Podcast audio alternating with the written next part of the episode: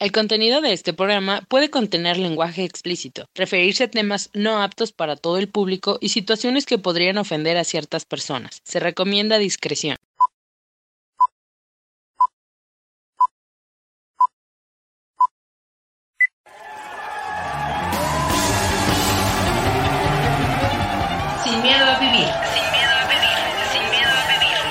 Psicología, sexualidad humana y espiritualidad en forma irreverente, divertida y sin miedo a las palabras. Comenzamos.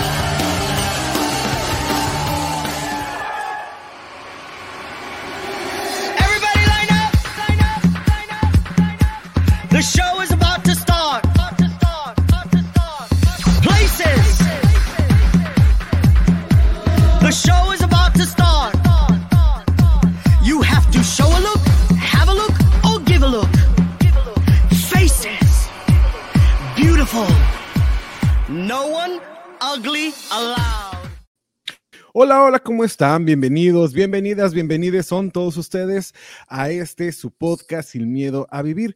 Mi nombre es Iván Farrell y me siento muy, muy contento de que estén hoy aquí con nosotros en este tu podcast nocturno que ya saben que es el podcast nocturno porque así es como empieza la vida, así es como empezamos nosotros el día.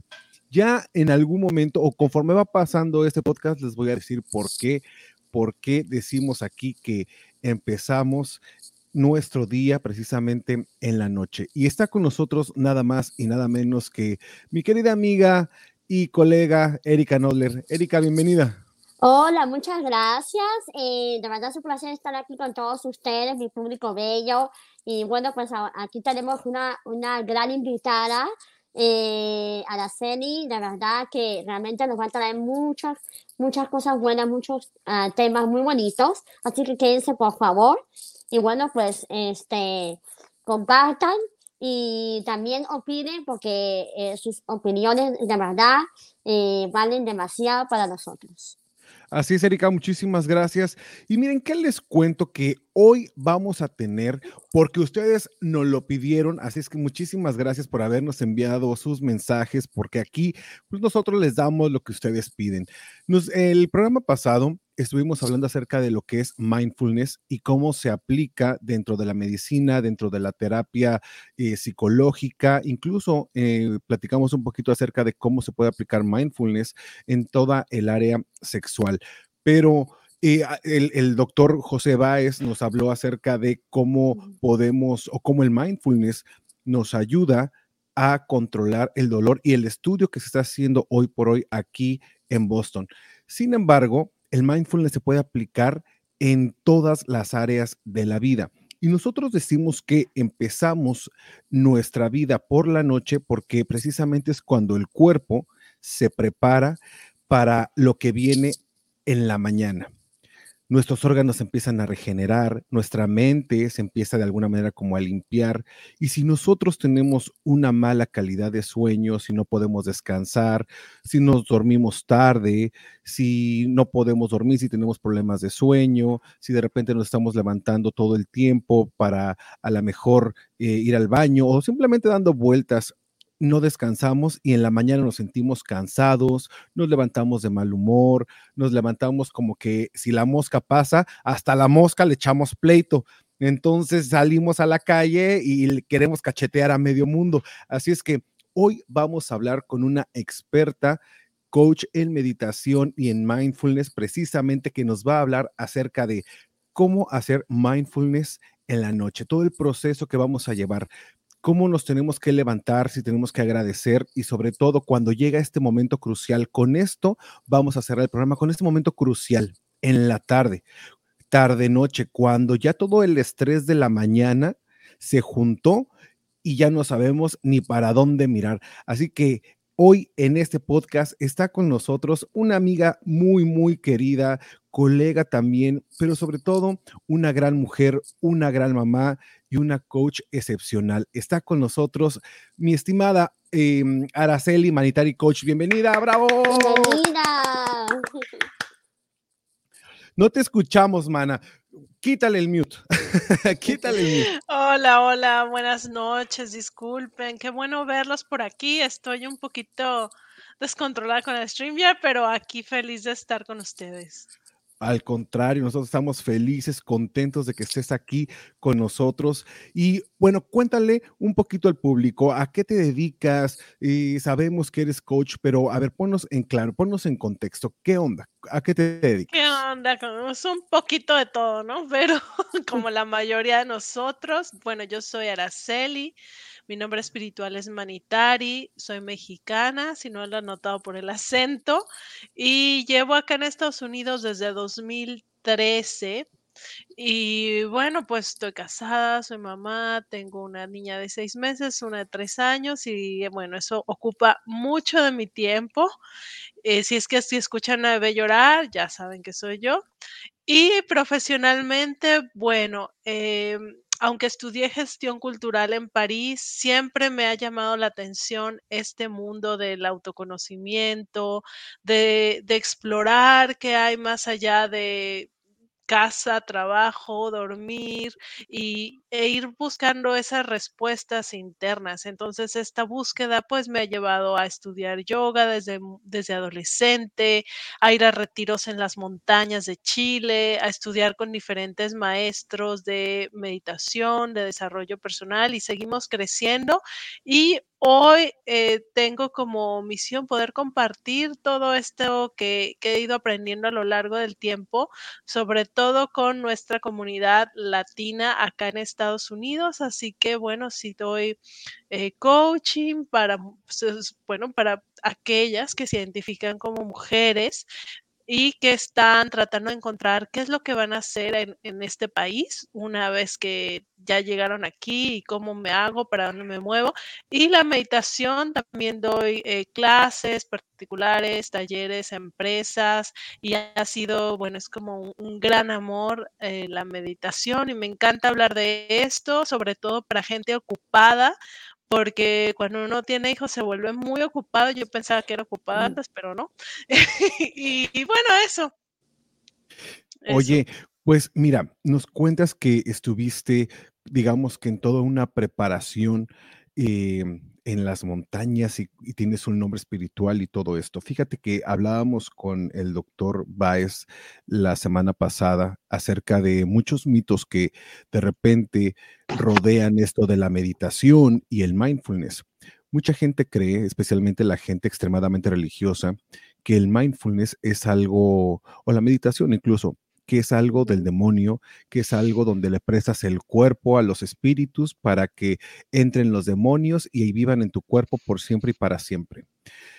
Y en muchas, y en muchas, eh, digamos que religiones está totalmente prohibido. Los pastores, algunos sacerdotes dicen que definitivamente no.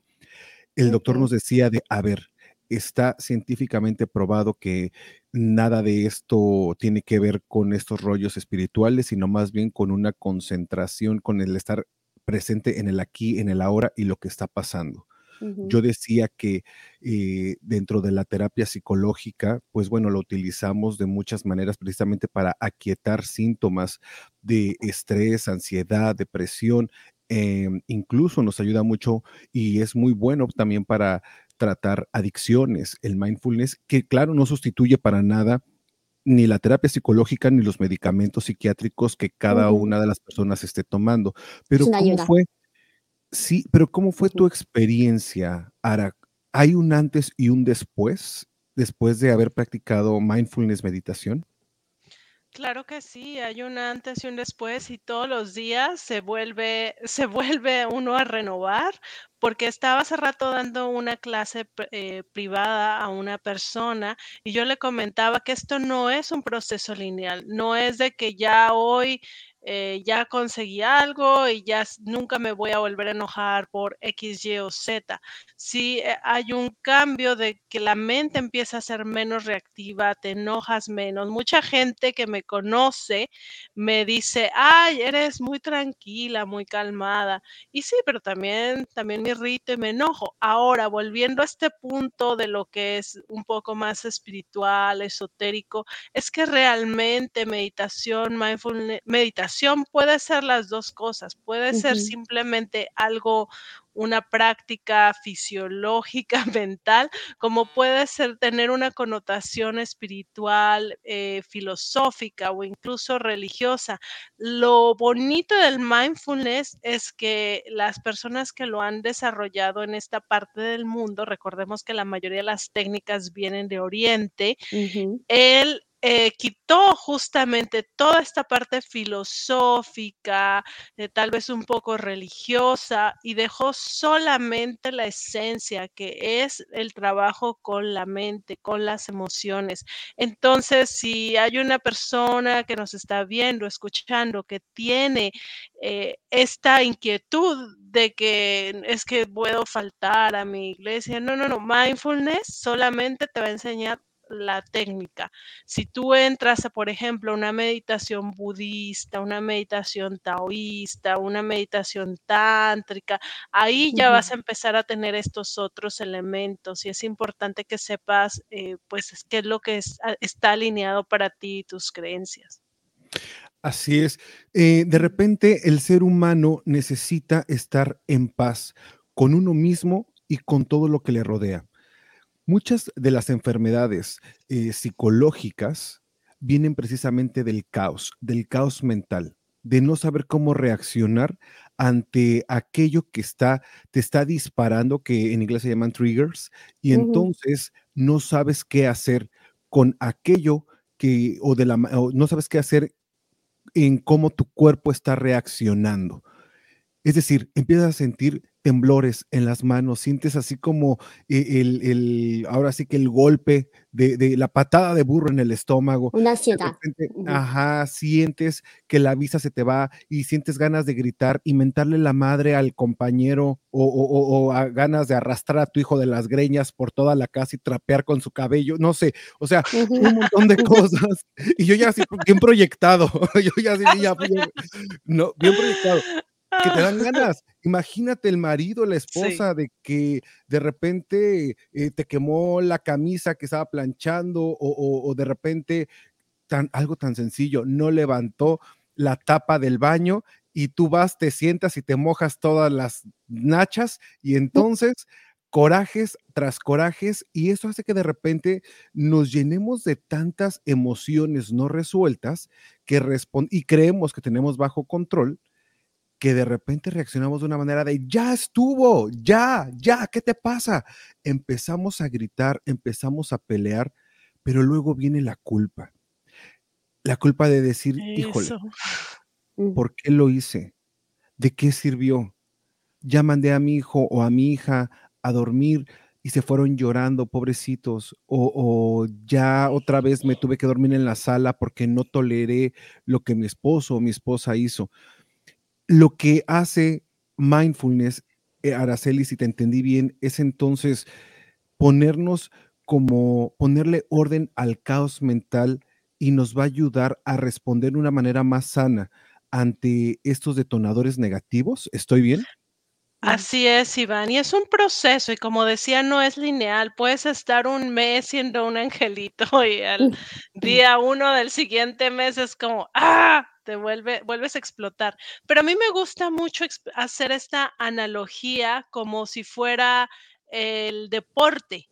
Haz de cuenta que, pues veamos ahora, pensemos en el fútbol americano porque estamos a unos días del gran Super Bowl, el gran ritual de Estados Unidos, ver el Super Bowl y comer guacamole con nachos. este, es, un, es el ritual de Estados Unidos.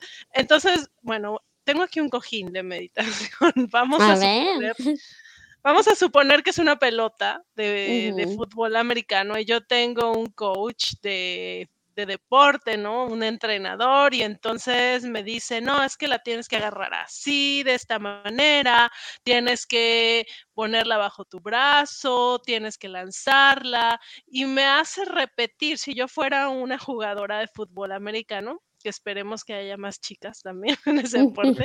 si yo fuera una jugadora, entonces me estaría diciendo, haz este movimiento y, lo y todos los días lo repetiríamos muchas veces junto a otros movimientos, otras jugadas. ¿Para qué? Para que en el momento que estoy en el partido de fútbol, con la presión de los fans, con el equipo rival, que también es muy bueno, mi cuerpo ya sabe qué hacer, ya no tiene que estar pensando qué es lo que tengo que hacer o no, sino que ya hay una cierta automatización de las jugadas. Si te dicen jugada A, B, C, no sé cómo lo organicen, ya, ya unos, ya los jugadores saben cómo hacer.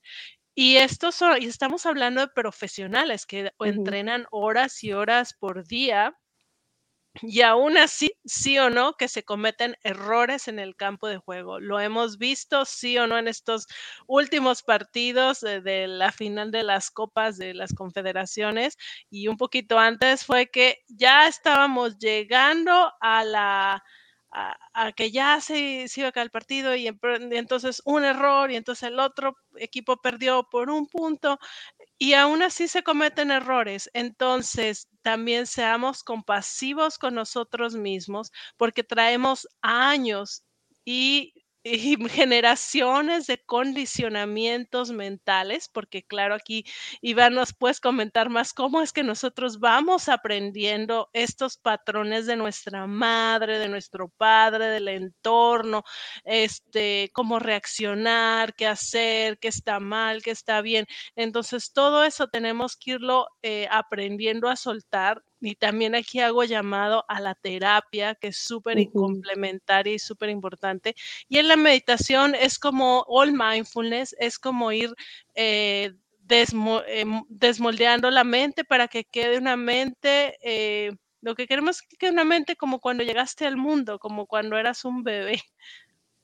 Fíjate que, híjole, me, me, me checan muchas de las cosas que acabas de decir. Una de ellas es precisamente cuándo aplicar las técnicas de mindfulness y cómo aplicar o cómo ah, saber cómo debes sentirte cuando estás en la situación no deseada. Es decir, cuando estás con la persona o la situación que te está sacando de tus casillas o te está sacando de ese estado ideal en el que te encuentras. Cuando yo doy terapia de grupo, yo le digo a, a las personas, cuando me preguntan, eh, bueno, ¿cuántos tienen que, yo, yo les pregunto, ¿cuándo es que tienen que practicar? Y ellos me dicen, pues cuando está la situación, y yo no. En ese momento es, tú te tienes que dejar ir, yo les digo, como Gordon Tobogán, ya con lo que has aprendido antes. Gordon Tobogán. Como Gordon Tobogán. Entonces, lo que tienes que hacer es practicar cuando estás tranquilo en tu casa, cuando tienes tiempo, o dedícate unos 10 minutos todos los días a practicar meditación, a practicar mindfulness, para que cuando llegue esta situación, lo importante es que tienes que saber identificar las emociones que estás viviendo justo en ese momento. Una vez que identificas las emociones negativas que te están generando, las vas a controlar a partir de lo que te ofrece la meditación o mindfulness. Entonces, como tú dices, eh, eh, Araceli, no es algo lineal se tiene que ir trabajando todos los días. Es como, como tú dijiste, como un músculo. ¿Vamos a fallar? Por supuesto que vamos a fallar. Pero ¿sabes qué? Ahí va la segunda cosa que me, que me movió la mente, que fue el ser autocompasivos. A veces no nos gusta fallar. Nos dijeron siempre que teníamos que ser los número uno, que teníamos que ser el primero en llegar, teníamos que ser los super one y si no, éramos torpes, tontos, estúpidos, idiotas y todo lo que se te ocurra. Todas las expectativas puestas en nosotros, ¿no? Sí, que es una carga súper pesada. ¿Cómo le hacemos para tener autocompasión? ¿Cómo se logra esto? Bueno, una vez eh, un maestro de budismo dio un ejemplo muy bonito que se me quedó grabado y que les quiero compartir. Imagina que viene un amigo, una amiga tuya o tu hijo, alguien a quien tú quieres mucho, que aprecias y viene llorando, viene o enojado, enojada, enojada, muy, muy alterado por, por todo lo que, por algo que, que le pasó o por, por, una cosa en la que explotó o porque tiene una decepción o porque no consiguió lo que quería, el trabajo, lo que sea que estaba buscando. Y entonces llega contigo en, esas, en ese estado, ¿no? Y, y tú generalmente digo, hay de todo, pero generalmente tú no le vas a decir, ay, mira, eres un tonto, una tonta, hubieras hecho de otra manera, tú no sirves para nada, no, si no, pues no eres su amigo. generalmente, ¿qué es lo que le decimos a esa persona? No, mira, tranquilo, tú diste todo lo que pudiste, este, ¿cómo podrías hacer mejor la siguiente vez? Eh, este, y, empezarle a resaltar como sus cualidades y a lo mejor si vas un poquito más allá, darle alguna pauta para que vea por qué no le salió bien esa situación o otra perspectiva. Eh, y, más allá es como que lo abrazas hasta que la persona se calma y eso es lo que hacemos con una persona externa. Ahora, ¿por qué no lo hacemos con nosotros mismos? Y si empezamos a pensar un poquito eh, que nosotros podemos ser como ese amigo, ese hijo, ese compadre, comadre, que, que no se siente bien o que algo no le salió bien, entonces abrazarnos a nosotros mismos y decir, ok, te entiendo que tú, que tú este, no te salió, a ver, vamos a pensar cómo, qué fue lo que falló, como, como empezar en ese, como empezar a tratarnos como tratamos a la gente que queremos. Claro, mira, y ¿Por qué no lo hacemos? Esa es una muy buena pregunta. No lo hacemos porque nuestra Creo que se fue educación, un poquito el sonido. Aquí, pero bueno, es. ¿Me escuchan? ¿Me escuchan? Es así. Estamos en 3, 4, 2, 1. Es que estamos grabando. Estamos en vivo y eso es lo que pasa. ¿Ustedes me escuchan? ¿Me escuchan? ¿Me escuchan? Sí, me Yo sí te escucho, sí te escucho bien. Ah, ok, perfecto. Bueno, no sé si quería intervenir, pero e, es así que vamos generando la compasión hacia los demás a través de, eh, hacia nosotros mismos, recordando lo que hacemos eh, a los seres que queremos. Y a veces es, es increíble que a veces todo nos puede, nosotros nos decimos cosas muy feas, pero no sea otra persona que viene a decirme las mismas cosas porque entonces me enojo, me pongo mal, etcétera. Así que bueno, yo creo que por ahí, ¿tú qué piensas, Erika? Muchas gracias, Araceli. Eh, mira, eh, yo pienso que también sí, es muy importante porque eh, a nosotros mismos nos cuesta mucho a veces tratarnos con respeto, porque siempre hemos estado acostumbrados, como dices tú, como dices tú a que, eh, o sea, con nuestros padres, nuestros amigos, durante el, momento que hemos estado creciendo, que nos hayan dicho, bueno, demasiadas cosas como si eres tonto, eres estúpido, bueno, ¿por qué has hecho las cosas mal? Y todo eso, Entonces, yo creo que también lo que yo, yo quería traer también era que era una forma de practicar de decir cosas, decirte cosas bonitas a ti mismo todo el tiempo. Eh, eh, hacer un ejercicio todos los días. Decir que eres una persona inteligente, que eres una persona capaz, que tú puedes, tienes seguridad para hacer muchas cosas, ¿no? Y esa es una de las partes que yo creo que también se puede eh, combinar con la meditación. A mí me ha sucedido que yo lo he eh, pasado, había momentos que yo he tenido que lidiar con algunos casos, ¿no? Que yo también soy trabajadora social y eh, han habido momentos que yo no he podido solucionar cierta situación. Ha sido muy, muy difícil.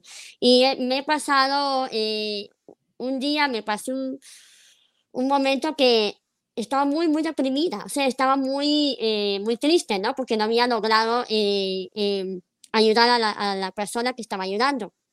Y, y se pasó la, ¿cómo se llama? La fecha de la, de la, aplicación y todo eso. Bueno, eso es algo que yo realmente no voy a entrar en detalle, pero me sentí muy mal. Y de verdad, eh, empecé yo a, a, a, tú sabes, a sentirme mal y a decirme cosas. Y entonces yo pensé y, entre, y reflexioné y dije, no, esto, esto no puede ser. Esto no, esto realmente esto no es culpa mía y a veces nos tendemos a echarnos la culpa de cosas que realmente no podemos solucionar, que están fuera de nuestra situación. Entonces sí, entonces sí, eh, es, para mí yo creo que fue muy importante eh, reflexionar, entrar en, eh, no sé, pensar, relajarme, eh, no sé, poner algunas velas eh, con aromaterapia y bueno, y, y relajarme un poco con un poco de música y, y hacer un poco de, de ejercicios, ¿no? Y, y ya relajarme. Pero sí, yo creo que eh, eh, la meditación más el ejercicio que tú hagas de decirte cosas bonitas todo el tiempo, todos los días, eso realmente te va a ayudar mucho en el futuro, en situaciones en las que puedas encontrar. Y es que definitivamente eh, el problema, ahora sí que el problema no es el problema, el problema es cómo respondemos ante el problema que tenemos, Así es, claro ¿Cómo- que sí. ¿no? ¿Cómo vamos, cómo vamos a, a solucionarlo? Entonces, de- yo, me quedé, yo me quedé con un comentario hace un ratito, Eh. Ara, Erika, porque... eh, Erika, ¿tú escuchas, ¿por qué no? Sí, se ¿Por escucha. qué Ah, no- ok. ¿Por qué no nos quedamos Bueno, dale, ¿Por qué, por qué no nos quedamos nosotros o por qué no nos damos esa autocompasión?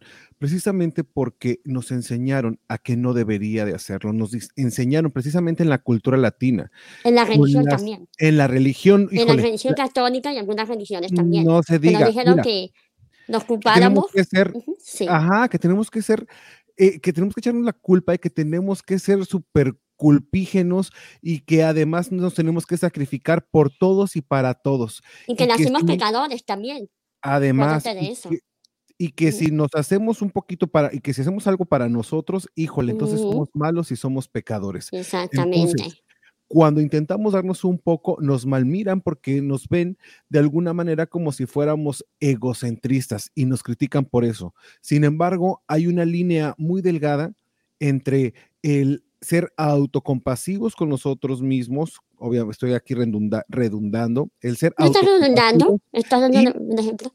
y de alguna manera el ego. Tenemos que estar Mm. muy claros con esto, porque una cosa es darnos amor, darnos autorrespeto y otra cosa es caminar por el mundo con el ego hasta las nubes. Son cosas totalmente diferentes, pero bueno, ya hemos hablado acerca de eso. Eh, o no sé tú qué piensas, Erika. Sí, yo creo que sí, exactamente. Yo creo que, bueno, que realmente tenemos que, que también eh, pensar en nosotros mismos y también tenemos que, que, bueno, que darnos cuenta que también nosotros somos importantes y que realmente nosotros necesitamos eh, compasión, necesitamos cuidado y también que eh, nosotros también, porque no hacemos cosas para otras personas, ¿no? No somos malos. Pero sin embargo, también tenemos que pensar que todos buscamos nuestra conveniencia y todos realmente, y, y, la- y obviamente tendremos a juzgar a la persona que a lo mejor se, se ayuda a, a ellos mismos, que se compran algo bonito o que, se, que hacen algo para, eh, para sentirse mejor, ¿no? Y dicen, bueno, qué Sí. bonita esta persona, ¿por qué no lo hace para otras personas? ¿No? Es muy fácil juzgar, pero la misma persona que está juzgándote, que está diciendo eso, también está eh, viendo lo mejor para ellos mismos. Claro. Entonces, ese es el, realmente el, lo que la gente quiere, ¿no? Si tú no me ayudas, eres malo, ¿no? Si tú no me... No me eh, entonces, siempre esa culpabilidad que, que las personas se eh, imponen a otras personas. Y es así, por ejemplo, una persona que es católica, obviamente, ah, no das dinero, no das dinero a la persona a, a la que lo necesita, pues eres una persona egoísta, ¿no? Si te compras ropa, eres una persona egoísta. Pero a la hora de la hora, ¿no? Eh, muchas de las personas que, que piden que des el diezmo, que des el, que ayudes, viven bien. Entonces, Claro. eso es lo que sucede. Entonces, hay que pensar en nosotros mismos también. Pues de mira, esa todo forma. esto, todo esto viene, como dije, de un caos mental. Este caos mental sí tiene una solución. Todos estos introyectos, Erika, de las que tú estás hablando, de las que nos hablaba Araceli y de las que yo también les estaba diciendo, son definitivamente el resultado de estos introyectos. Lo que sí es cierto es que se pueden trabajar. ¿Y cómo lo vamos a trabajar? Poniéndole orden a este caos es lo principal. Todo problema o el 90% de los problemas a los que nos enfrentamos hoy por hoy es porque eh, tenemos un caos y no sabemos cómo empezarle a dar forma a esto. Nosotros, o yo más bien, soy fiel creyente de que nuestro día comienza en la noche y ya les expliqué por qué. Desde cómo nuestro cuerpo se va a descansar. A veces no nos preparamos para esto. Y aquí es donde vamos a entrar de lleno ya a cómo empezar a hacer estos pequeños cambios que de repente se nos van a convertir en un hábito, hábitos saludables. Resulta que nos llegamos a la cama 6, 7 de la tarde, 8 de la noche y tenemos el estrés a todo lo que da. Empezamos algunas veces a tomar cafeína o a cenar a las 9, 10 de la noche y nuestro estómago está funcionando. De repente se nos ocurre eh, pensar en que, tenemos que pagar mañana, que si la luz, que si el gas, que si el agua, que si la renta, que si la niña, que qué voy a llevar mañana, exacto, ahora los impuestos, que, mm, mm.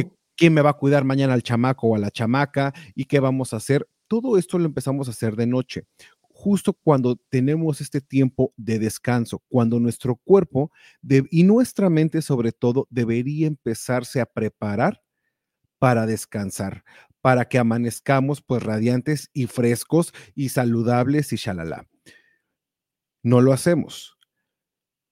Tenemos que nosotros mismos controlar la mente, controlar nuestro comportamiento. Por supuesto, como lo dijimos desde el principio, esto va a ser un proceso.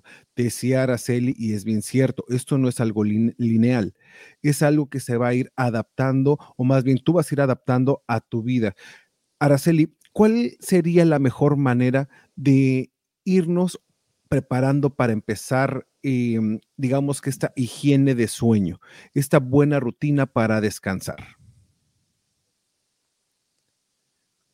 Ahora como que tiene problemas de conexión en este momento. Ajá.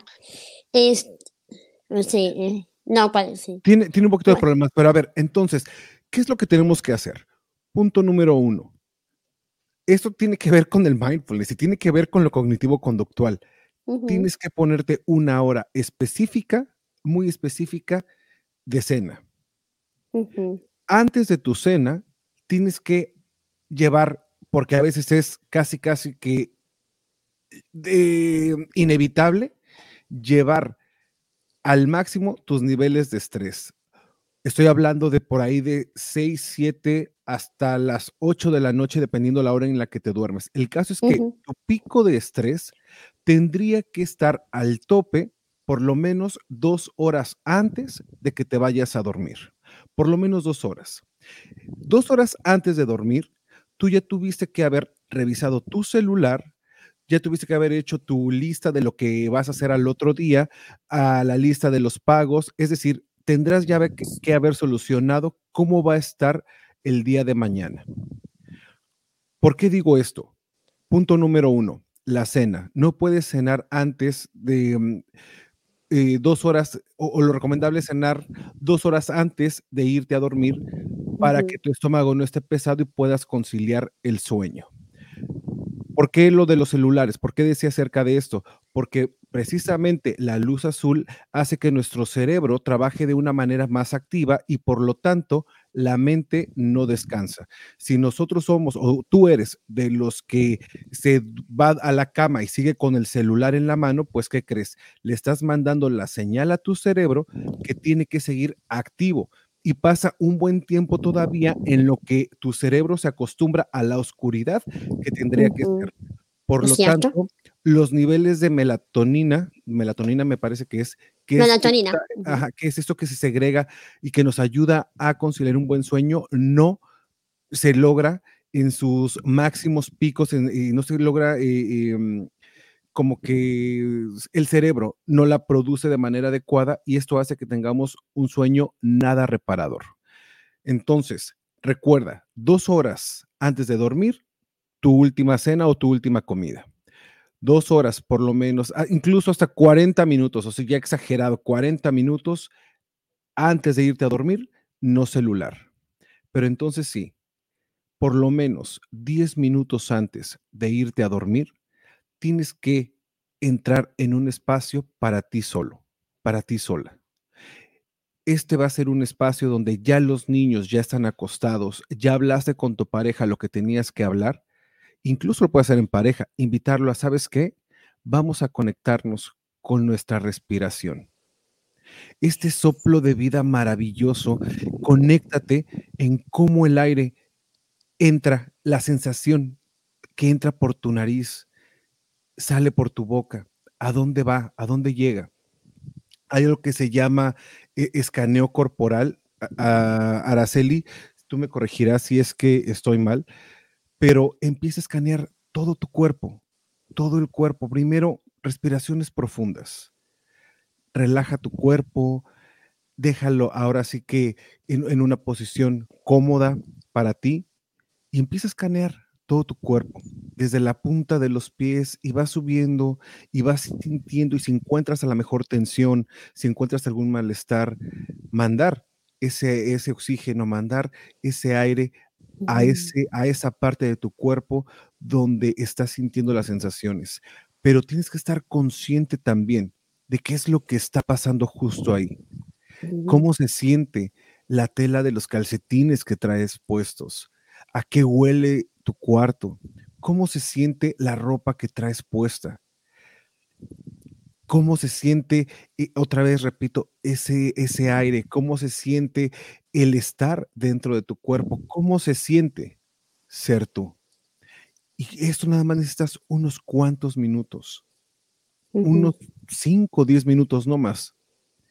Y sobre todo es dar gracias a Dios, a la vida, al universo, dar gracias por una cosa que haya pasado en el día. Gracias por tener un café por la mañana. Gracias porque tuviste la oportunidad de, ver a tus hijos dormir. Gracias porque tuviste la capacidad el día de hoy de poder solucionar los problemas o situaciones que se te presentaron en el día. Gracias por haber tenido algo que comer, gracias por tener tu carro. Sabemos hoy por hoy que el ser, el practicar la gratitud nos ayuda a ser mejores seres humanos, nos ayuda a conectarnos con nosotros mismos, pero también nos ayuda a conectarnos con las personas que tenemos alrededor. Y sí, tenemos que estar conscientes que es momento en que nosotros vamos a dejar que nuestro cuerpo, que la naturaleza actúe. Y la naturaleza va a ser tan sabia que va a reparar cada una de las cosas. Fíjate, mientras tú duermes, mientras estás inconsciente, tu cuerpo va a seguir funcionando, va a seguir funcionando para ti, va a seguir, va a seguir funcionando para que tengas ese vigor a la mañana siguiente. Entonces, yo te pregunto, ¿Cuándo fue la última vez que le diste gracias a tu cuerpo por funcionar de una manera maravillosa, por funcionar de una manera tan perfecta? Porque todos tus órganos están funcionando. Y si sientes que están medio funcionando, pues échale porras al hígado. O sea, dile, órale, no te hagas, manito. Échale ganas porque tienes alto, harto que filtrar y a los riñones también. Pero yo te voy a ayudar porque tengo la, el poder de la decisión porque recuerda, lo que tú no decides por ti mismo, viene otro y lo decide por ti. Entonces decide tomar más agua, decide bajarle las cantidades de alcohol, decide poner tu horario, una hora específica para dormir, una hora específica para despertar. Que no puedo dormir, que me levante en la noche o que me cuesta trabajo conciliar el sueño, no te preocupes. No prendas tu celular, agarra un libro, Puede ser que estés en ansiedad, puede ser que tus niveles de estrés, este, este cortisol volvió a subir. No te preocupes. Agarras un libro, date un baño de agua caliente, em, otra vez haz, haz meditación, reflexiona en algo que te guste. En fin, no te obligues a dormir. Levántate de la cama. Em, repito, a mí lo que me funciona muchísimo es un libro. Esto por lo menos por la noche. Pero por la mañana, ajá, dime. O una música relajante, hay mucha música relajante que uno puede eh, escuchar. Eh, también, eh, tiene que ver con la naturaleza, con el aire. Hay unas máquinas eh, muy buenas que se pueden comprar que tienen todos esos sonidos naturales, el sonido del mar, el sonido del río, el sonido de los pájaros. Y eso, eso las venden en, en, Amazon, en las farmacias, donde uno los pueda conseguir, son baratas también. También los té relajantes, hay unos té de manzanilla, por ejemplo, eh, que uno se puede tomar un tecito relajante eh, para eh, descansar como una hora antes de dormir, hora y media, con una música relajante, los sonidos ayudan mucho. La aromaterapia también es muy buena, también, eso también te ayuda a relajarte antes de acostarte, eso es una buena idea. A mí eh, por lo personal me ha funcionado y a otras personas también. Sí, y por favor, dale la importancia a tu sueño, que es precisamente cómo vas. Eh, el hecho de irte a dormir es un acto de fe, además, porque no sabes qué pueda pasar, no sabes si vas a despertar. Así de verdad, es un acto de fe. Pero bueno, ajá, ahora ibas a decir algo. Sí, no, pues dijiste todo tan bonito, Iván, que ya me estaba relajando cuando estabas haciendo el escaneo corporal.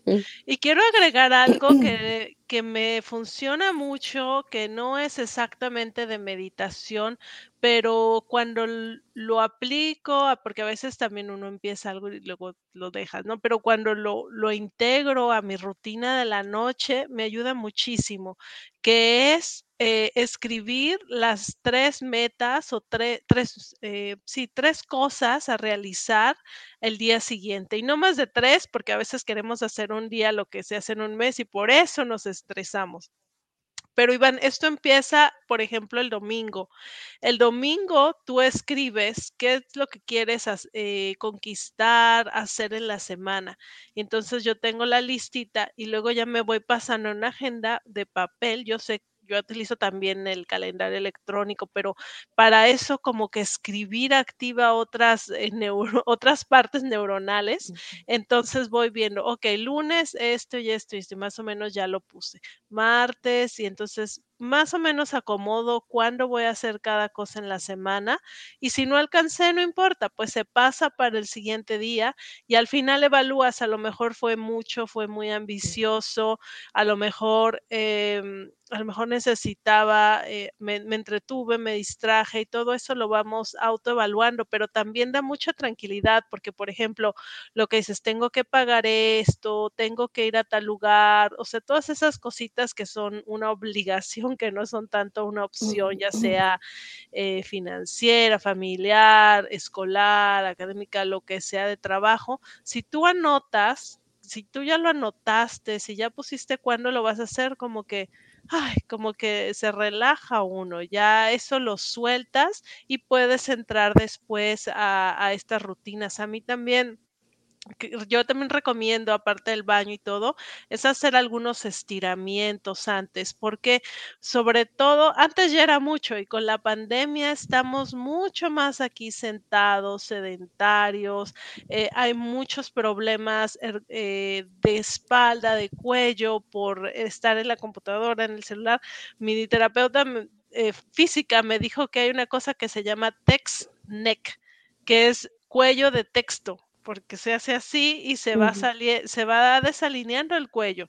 Entonces es eh, un momento también de entrar en contacto con nuestro cuerpo, de estirarnos, como dice Erika, hay mucha música y hay muchos videos de estiramientos sencillos que podemos hacer y después, bueno, ir pasando a todo esto que nos fuiste compartiendo. Ahora, eh, tenemos, bueno, ya nos dijo, ya, ya nos dijo Ara, ya nos explicó Erika también un poquito acerca de cómo prepararnos para iniciar este día, que repito, empezamos siempre por la noche. No te vayas enojado tampoco con nadie. Dicen que con la pareja, no te vayas enojado con nadie si tienes que ofrecer Tienes disculpas. pesadillas. Ay, sí, man. Y no hay nada peor que irte a dormir y que se te aparezca eh, eh, esa persona en los sueños. Dices, no, cálmate. O sea, no, no te vayas enojado con nadie, de verdad. Y no le hace bien a tu mente, no le hace bien a tu cuerpo. Pero bueno, hay personas, conozco personas que se despiertan como Chucky en la mañana, ya sea porque no pudieron dormir o por los malos hábitos, o es gente que simplemente pues es así, que se despierta de malas y me preguntan, oye, ¿hay mm, algún tipo de mindfulness, de meditación que se tenga que hacer específicamente en la mañana? Y si sí, ¿cuáles son, Ara? La meditación de los chokis. La meditación de los chokis. Bueno, después hablamos sobre los tiempos, porque hay un estudio por ahí de, de qué hora le, las personas se levantan naturalmente, los ciclos, que es un poquito distinto, pero la mañana es uno, tanto antes de acostarse como en la mañana, es una hora ideal para meditar. En la tradición hinduista védica, volviendo a estas tradiciones antiguas eh, que tienen un contexto filosófico, astrológico, etcétera, ellos nos enseñan que la mejor hora de meditar es 20 minutos antes de que amanezca, antes de que salga el sol. Tú ya debes estar meditando porque ellos dicen en lo en su sabiduría, en su filosofía, que hay unos gases en el ambiente, que hay una cierta energía en el ambiente que nos permite entrar en una conexión con lo sagrado. Y es verdad que en la mañana la mente está mucho más despejada. Ahora, bueno, pues te hablo de lo ideal, que no es lo real para todos, ¿verdad? Y que cada uno tiene que ir adaptando a su vida, a sus hábitos, a sus necesidades, pero aunque sea tres minutos en la mañana, colocar eh, tu mano en el corazón, poner una intención de, de tu día, eso ya te da otro color del día. Ahora, bueno, si hablamos de, si seguimos hablando de las cosas que podemos hacer, hay una, una práctica, una disciplina de mi maestro de Chile, Surjan Solar, que es la disciplina de los cinco pasos. Entonces, ¿en qué consiste esta disciplina matutina de los cinco pasos? Primero, te levantas la cama y, bueno, baño, lo que sea. Y de ahí haces ejercicio, pero no es un ejercicio como de una hora, así de, de que te vas al gimnasio y regresas, no, es algo eh, rápido, máximo 20 minutos para mover tu cuerpo. A nuestros amigos latinos que nos gusta la salsa, la bachata, pues te puedes poner una musiquita, bailar, si eres más de yoga, puedes hacer yoga. Ahorita para aventar de videos de fitness de todo tipo en internet, gratuitos, pagados, de todo. Entonces, algo rápido, pero que te haga como que otra vez entrar en tu cuerpo, mover tu cuerpo y salir de, de dormir, ¿no? Después de ahí es ducha o baño, un baño consciente donde entras a la regadera. Hay toda una práctica de cada día tiene un color, pero entras en la regadera y empiezas a visualizar que todo, todo se va a estar limpiando, tu mente, tu cuerpo, tus emociones. Cuando sales de la, del, del baño, abres la puerta como ya la abrí, voy a la vida. pero no baño. El tercer punto sería este ya como propiamente dicho, sentarte en silencio, hacer una meditación, eh, una práctica en silencio, puede ser este escaneo mental que tú has mencionado, bueno, ahí sería todo un curso de meditación. Eh, después, pero siempre sentarte tranquilo. Después, em, escribir tus tres objetivos o si ya los escribiste en la noche, pues volverlos a leer y el quinto paso es visualizar tu día, visualizar que tu día va a ser maravilloso, muy bonito. Entonces, si podemos hacer estos cinco pasos en la mañana o aunque sea como express, pues nos va, nos va a ir ayudando mucho. Yo tuve como bastante confusión en algún tiempo con esta práctica, porque decía, a ver, es que yo hago mi ejercicio en la noche y voy al gimnasio, entonces, ¿cómo, cómo lo voy a hacer en la mañana? Y luego bañarme dos, bañarse dos veces no importa, pero, pero es más como este, esta levantarte para sacudirte, eh, darte una ducha, después vas, eh, después ya te sientas a meditar, después es, escribes tus objetivos del día y finalmente visualizas tu día. Es una manera muy empoderada de empezar nuestros días. Ahora, otra vez, esa es una muy, muy buena idea, me encanta, pero otra vez, hay que levantarse con un poquito de tiempo, unos 10 minutos antes por lo menos, porque si eres de esos que sale corriendo con el calzón en la mano y ya no supo ni cómo, cómo saliste con ellos, pues imagínate, ya no sabes si, te los pusiste o, o no, entonces olvídalo, no, o sea, simplemente no va a funcionar eh, el hecho de que te prepares una noche antes. Entonces, otra vez, por eso es importantísimo que, que te des cuenta que tu día va a empezar en cómo te vas a ir a dormir, en la calidad de sueño que le vas a dar y en la hora precisamente en la que te vas a levantar. No le des cinco minutos al despertador, al celular o lo que sea, no te des ese gusto, no te des ese privilegio. Esas son las cosas que no te tienes que dar porque no te gratifican para nada, porque esos cinco se convierten en 10, en 20, en 30 y, luego ni descansas ni duermes, nada más estás con un ojo así medio cerrado y apretándole al botón para que te duermas 15 minutos más y pues estás te llenas de estrés. Desde ese momento estás súper lleno de estrés porque estás con un ojo despierto, ahora sí que con un ojo abierto para que no se te vaya a hacer tarde y al final se te hace tarde. Entonces, otra vez, cambios de hábitos, cambios de costumbres, ¿verdad? Así es. Y quiero hacer una nota especial a, a las mamás o a los papás, mamás, papás o personas que tienen a su cargo otra persona que a veces son adultos.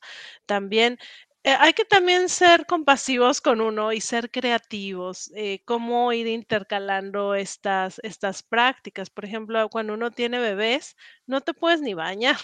o es como que, ah, todo un rollo bañar. Entonces, eh, siendo creativos, como decía, te di, compartí la rutina completa, maravillosa, y la express que es, ok, ya no puedo hacer nada más, más que ponerme la mano en el corazón, sentir mi cuerpo, agradecer, visualizar y córrele porque está llorando y te está pidiendo leche. Entonces, Sí. y es una etapa también, pero mientras más eh, tratemos de hacer por nosotros mismos, mientras más i- podamos invertir en nuestro bienestar, más nos va a redituar, más claridad vamos a tener, más energía, más objetivos vamos a conquistar, más dinero vamos a traer, mejores relaciones, como que vamos estando más, más pilas, más frescos y más felices al final de cuentas.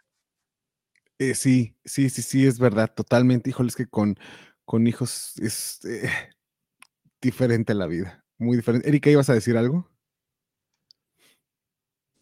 Eh, bueno, eh, sí, es como decías tú, hay personas que sí se, se estresan mucho con, eh, con sus hijos, ¿no? Ah, teniendo niños, y especialmente cuando los niños entran en un eh, problema de berrinches, eh, se ponen a llorar y todo eso, y sí, realmente es muy difícil. Em, estaba hablando con una, una amiga que tengo y eh, ella a veces eh, habla con su, con su hijo, ¿no? Y, y tiene, su hijo tiene un problema de atención y es muy, a veces es muy difícil enfocarlo en hacer cosas. Y eh, realmente eh, eso, yo, eso realmente, eh, yo iba a hablar acerca de eso, pero sí, es, como te digo, en- tratar de enfocar a una persona, a un niño, es muy difícil. Entonces, ¿cuál sería tu consejo eh, para esta madre que quiere eh, tratar de poder lidiar con, con, este, con, con su hijo que tiene problemas de atención? Bueno, yo creo que lo primero es que se informe, porque hay personas que ya son especialistas en Sí, tratar estas condiciones y que saben establecer, eh, que les ayudan a los padres a establecer un ambiente, a establecer sí, rutinas, a, esta- a cómo, cómo se puede ayudar a, a un niño que tiene ya, eh, supongo que ya está clínicamente sí. declarado con problemas de atención, no es solamente que anda de berrinche o cualquier cosa. Entonces, es bueno que esta mamá se informe cómo es que puede ayudar mejor a su hijo, qué situaciones tiene que eh, crear, generar para, para este niño. Ahora, eso en cuanto a lo externo. Y en cuanto a lo interno, claro que sí, le convendría muchísimo empezar a, a practicar meditación, a tomar tiempo para ella. Yo sé como mamá es bien desafiante, pero eh, hay que buscar también apoyos. Es que es un error pensar que la mamá y el papá deben hacer todo y estar con el niño todo el tiempo si no son malos padres. Eso no es así. Por favor, o sea, busquen apoyo sí, eh, con la familia, si tienen familia de confianza, claro, tiene que ser de confianza. Y si no, buscar alguna persona externa a la que uno le pague algunas horas para, eh, para que te dé ese apoyo y que tú también puedas dedicar tiempo para ti, para cultivarte. pues yo sé que no es barato, lo sé, aquí en Estados Unidos no lo es, no lo es, pero uno tiene que también tomar em, prioridades y tomar decisiones, saber que necesito este tiempo para mí, entonces voy a invertir en alguien que me ayude porque eso me va a retribuir y voy a poder generar más a a lo mejor decir, ay, es que quiero traer la camioneta del año de la marca tal, entonces, o, u otra cosa, ¿no? Lo, lo que sea, es, este, hacer esas decisiones, porque finalmente cuando la mamá está bien, cuando el papá está bien, los niños están mucho, mucho mejor. Así es. Sí, no, definitivamente sí hay un reflejo eh, en los niños de la situación en general en casa. Y fíjense cómo el mindfulness y la meditación se pueden aplicar en cualquier área de la vida. Pasamos de cómo dormir a cómo despertar o cómo hacerlo en la mañana, ya pasamos a la parte de los hijos, de las mamás, de los papás. También se puede aplicar mindfulness en la comida, en la caminata. En la comida es precioso para aquellos que tuvieron de propósito bajar de peso este año. Es algo, es algo. Yo estoy ahí.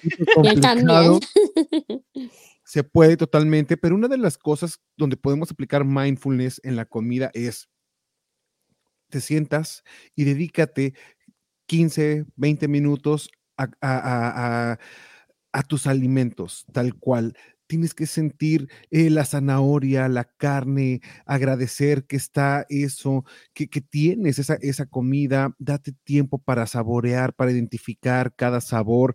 Es un regalo que te estás dando, es autocuidado, es, es eh, ser compasivo contigo mismo, porque a veces estamos en la plática, estamos en el celular o estamos viendo televisión terminaste de comer y no supiste ni en qué momento. O sea, de repente estás mordiendo hasta el tenedor y dices, ay, ay, la carne ya se acabó. Ya ni sabes qué comi ya ni sabes qué comiste. Ni a qué sabía. Además, ah, pues estuvo bueno, ya ahora le vaya a Dios. Entonces, nos pasamos la vida así como por encima, sin saber qué estamos haciendo porque tenemos los sentidos totalmente dispersos. Al final, esto nos va a causar otra vez un estrés tremendo, ansiedad, y llegamos a esta parte que les hablé de los picos de estrés, ahí por las 6, 7 de la noche, donde llega toda la situación de ¿y ahora qué? Y ahora ya estoy de uñas con medio mundo y pareciera que es un ciclo que se repite constantemente y que no sabes ni cómo empezó ni cómo acabarlo.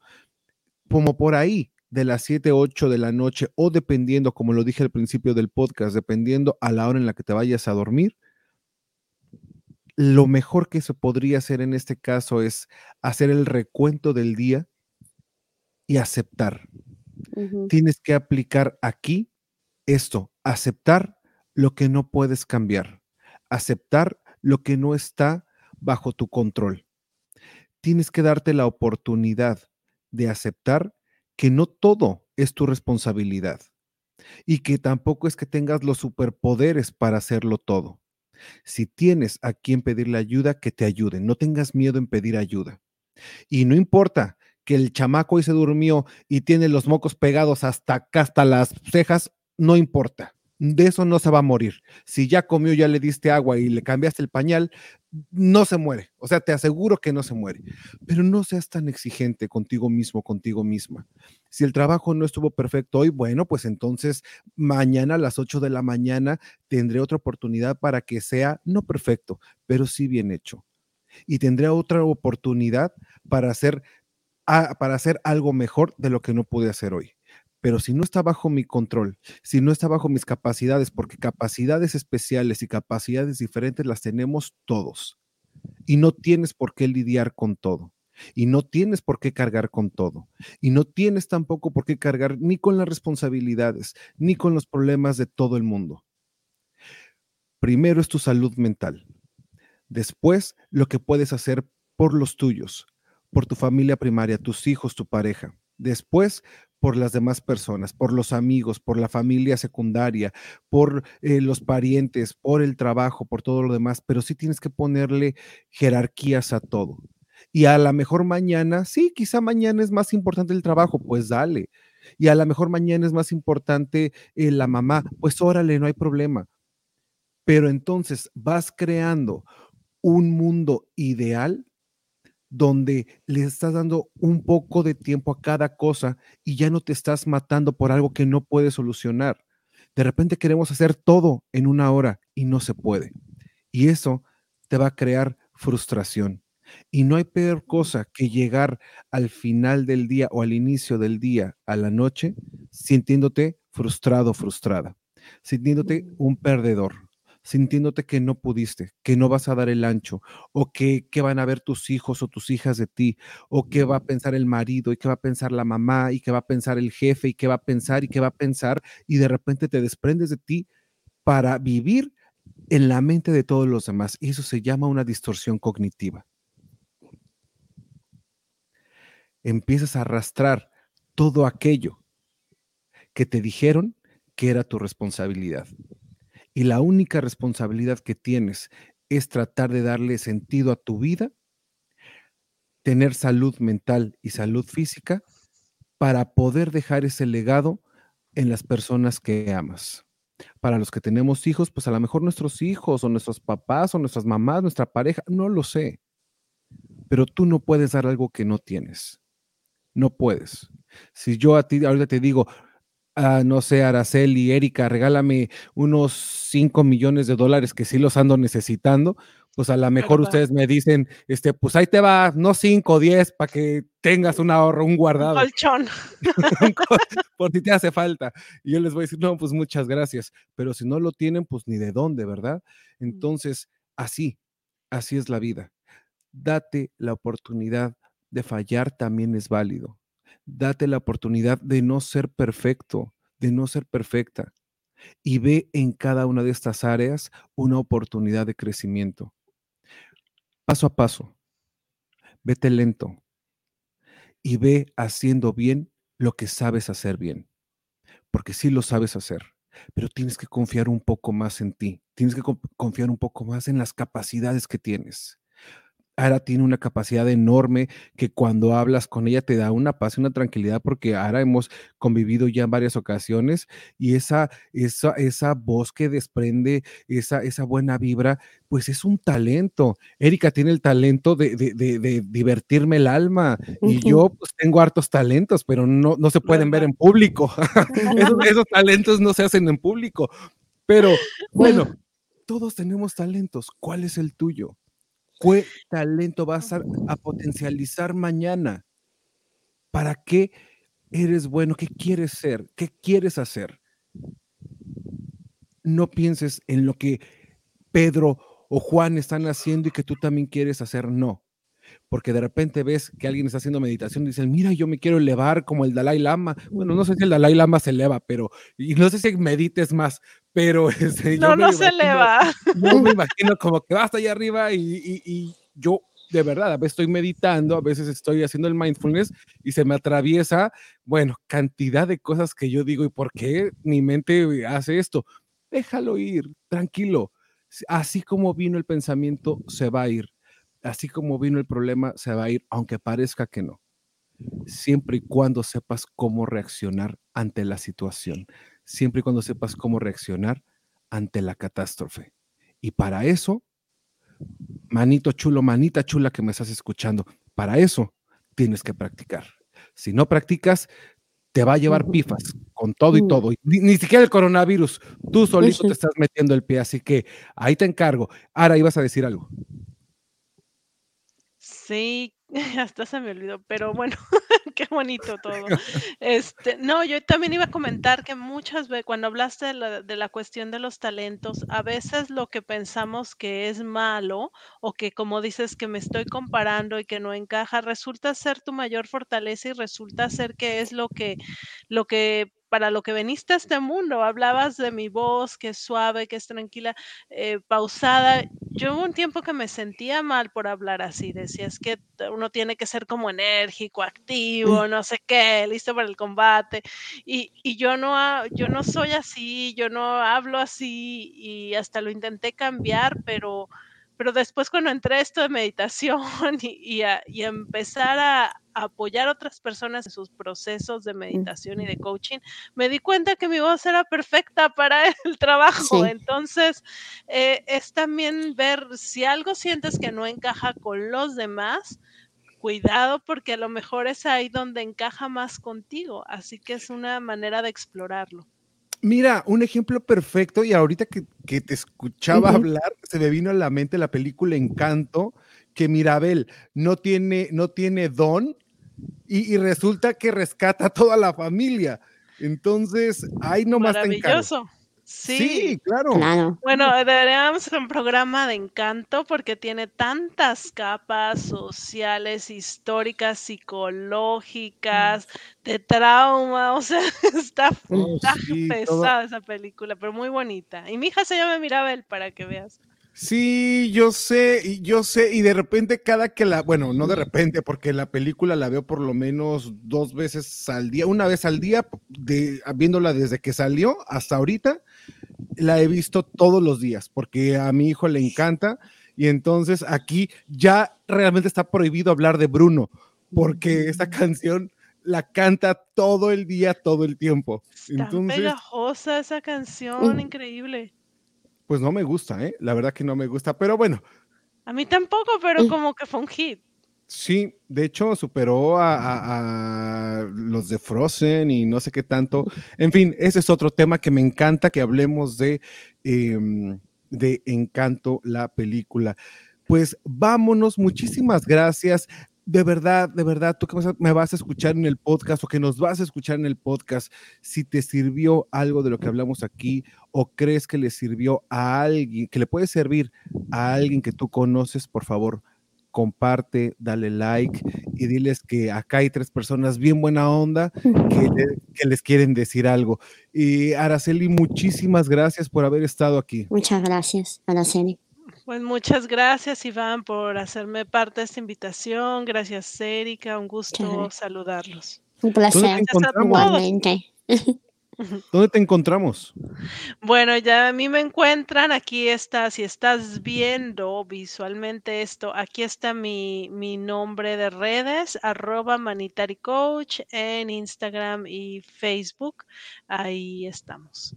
Y también tienes un programa en la mañana no sé si todos los días o nada más los martes. Sí, estoy este, de copresentadora, co-host en el programa de Verónica Robles, Órale con Verónica, los martes a las 10 de la mañana, también por Facebook Live en la página Órale con Verónica y en la 99.9 FM de Boston. Por cierto, aprovecho para decir, eh, para hacer la invitación, si tú eres una persona que tiene algo que compartir con la comunidad social, este, de salud, eh, de cualquier cosa que de emprendimiento, si tienes también un emprendimiento y quieres eh, venir a compartirlo al programa, me puedes contactar ahí mismo, arroba manitari coach, para este, para pues para que vengas también a hablar al programa. Nos encanta apoyar a la comunidad.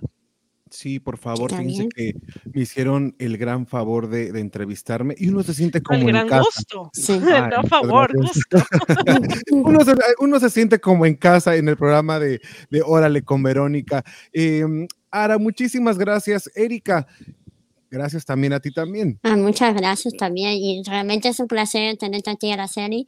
Y espero que, bueno, vuelvas pronto y siempre estás invitada al programa. Eh, de verdad que eres realmente una persona muy talentosa y que ayudas mucho a las personas. Y de verdad, tú estando aquí en el programa y estás haciendo mucho, mucho bien a todas las personas que te están escuchando.